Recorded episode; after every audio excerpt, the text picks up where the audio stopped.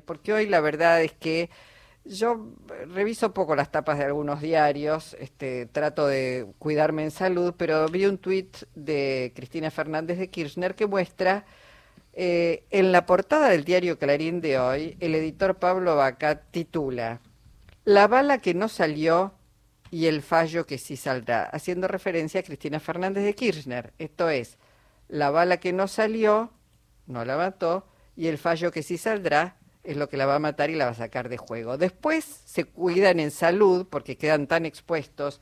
Es un mensaje absolutamente, si no tiene violencia, eso explíquenme qué es la violencia, y pusieron, después lo corrigieron, eh, pusieron este, Cristina entre la bala que no salió y el fallo que sí saldrá, como que ah, está en un dilema la vicepresidenta. Gravísimo. Sí. Leopoldo. ¿Cómo te va? Jorge Alperini y Luisa Balmaya te saludamos. ¿Qué tal? Bien, un gusto en escucharlo nuevamente a los dos. Qué espanto, ¿no? Esto lo habrás visto también. Lo vi, hice un hilo de tweets sobre el contenido de ese artículo, que no es el único reprochable en la edición de hoy de Clarín, pero obviamente como lo pusieron en tapa, es el más destacable. Eh, yo creo que ese artículo tiene dos objetivos un, por un lado, una fuerte presión sobre la jueza Capuchetti para decirle corta acá la investigación, porque más allá del título que tiene una gravedad inusitada, como ustedes acaban de describirlo, si no te mato por lo menos te voy a meter presa, eso en el fondo es, ¿Es eso? un poco el mensaje. El contenido del artículo también es de una gravedad inusitada, porque ¿qué dice este editorialista de Clarín? Que lo repiten en algún artículo del diario de hoy. Bueno, basta, son dos marginales. Este, esto no le alcanza al gobierno este, como para seguir con el show. Este, lamentablemente, usan esa palabra, dice, lamentablemente es lo que hay, que se conformen con eso. Es decir, no siga la investigación. ¿Para qué seguir la investigación si ya eh, se ha descubierto que son dos marginales, dos psicópatas, no me acuerdo, ah, los titulan, eh, los eh, caracterizan como dos Pérez. Entonces, ese es un mensaje. Fuerte presión, que la vienen ejercitando en los últimos días sistemáticamente, sobre la jueza Capuchetti para decirle, bueno, cortala acá.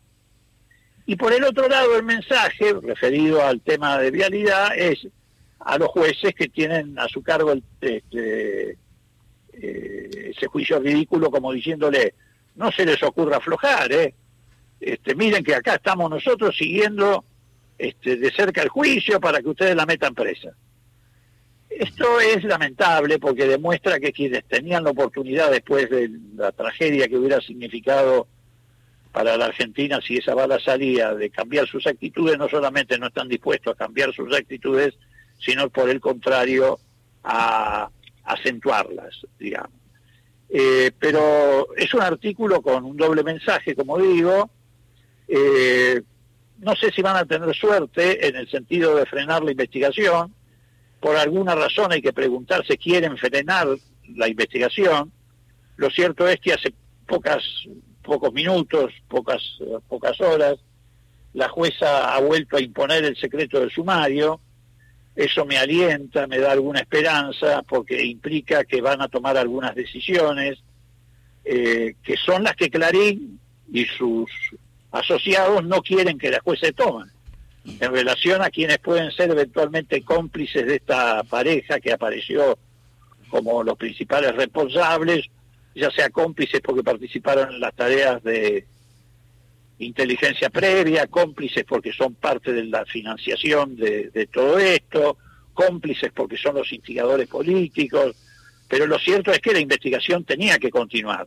Y el hecho de que la jueza hace apenas unos minutos haya restablecido el secreto del sumario implica necesariamente que está por tomar algunas medidas, no sé si detenciones o nuevos allanamientos, y lo hace para que no se enteren las partes que forman parte del expediente.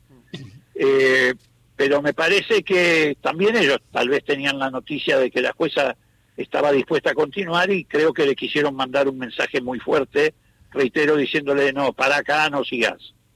Leopoldo, eh, ese episodio, este episodio de la portada de Clarín original, me hace acordar una entrevista que me tocó hacerle a un escritor inglés que estaba muy de moda, que se llama David Irving, ah, que es un hombre que simpatiza con el nazismo, y la conclusión de la charla de él era que el holocausto no tuvo de ninguna manera la escala que se dice, tan grande, pero que los judíos eran culpables, digamos. En este caso sería, este, no hubo un atentado que represente a sectores, este, algunos de estos un loco suelto, no le demos más importancia, pero ella este, es culpable, digamos, ¿no? Me, me suena como una, una, un sinónimo de lo que en aquel momento me transmitió el negacionismo de, David Irving.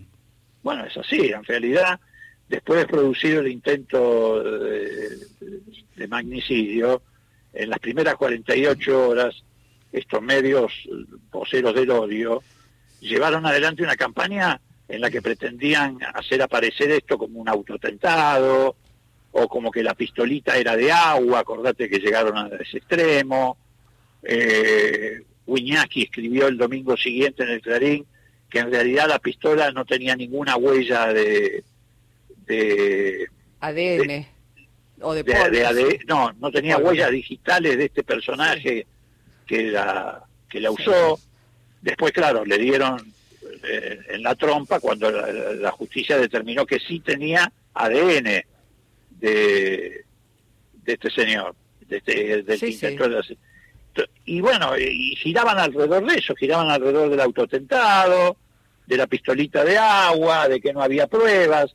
Lo que pasa es que fueron tan contundentes y tan irrefutables las pruebas, no solamente las que vimos millones de argentinos por televisión, sino las que surgieron de las primeras medidas periciales, el ADN del personaje, después nuevos videos que mostraban a la pareja ubicándose para cometer el atentado. Ahora, Leopoldo, perdón, más allá de las pruebas, todavía hay un porcentaje muy elevado que cree que eso fue un autoatentado, que eso estuvo armado. muchos medios, como vos decís, siguen abonando esa teoría. Se hacen los disimulados y dicen, bueno, es una de las hipótesis, podría ser, pero están diciendo, le están dando cabida a un disparate absoluto. Y en medio de todo eso también hay una acción de la oposición muy irresponsable. Los vemos, digo, convoca a la iglesia para una misa, la paz, el discurso, bajemos los decibeles, y salen diciendo cualquier cosa. ¿Es, es, es posible un pacto democrático, entendés vos? No, yo creo que es muy difícil recomponer en estas condiciones la convivencia democrática. Mira, recién le contestaba un colega tuyo que me preguntaba por los episodios de Semana Santa, etcétera yo casualmente dentro de unos minutos tengo que salir para el Teatro Ateneo donde se le va a hacer un homenaje a Cafiero que hoy cumpliría 100 años. Y yo le comentaba a este colega tuyo que me preguntaba en otra radio, este, que en realidad en Semana Santa, bueno, cuando Alfonsín sufrió los atentados, que fueron dos o tres, este, no hubo que llamar a nadie. La oposición vino espontáneamente a solidarizarse con la democracia. ¿O vos te crees que hubo que llamarlo por teléfono a Cafiero de la casa o ir a golpearle la puerta de la vivienda?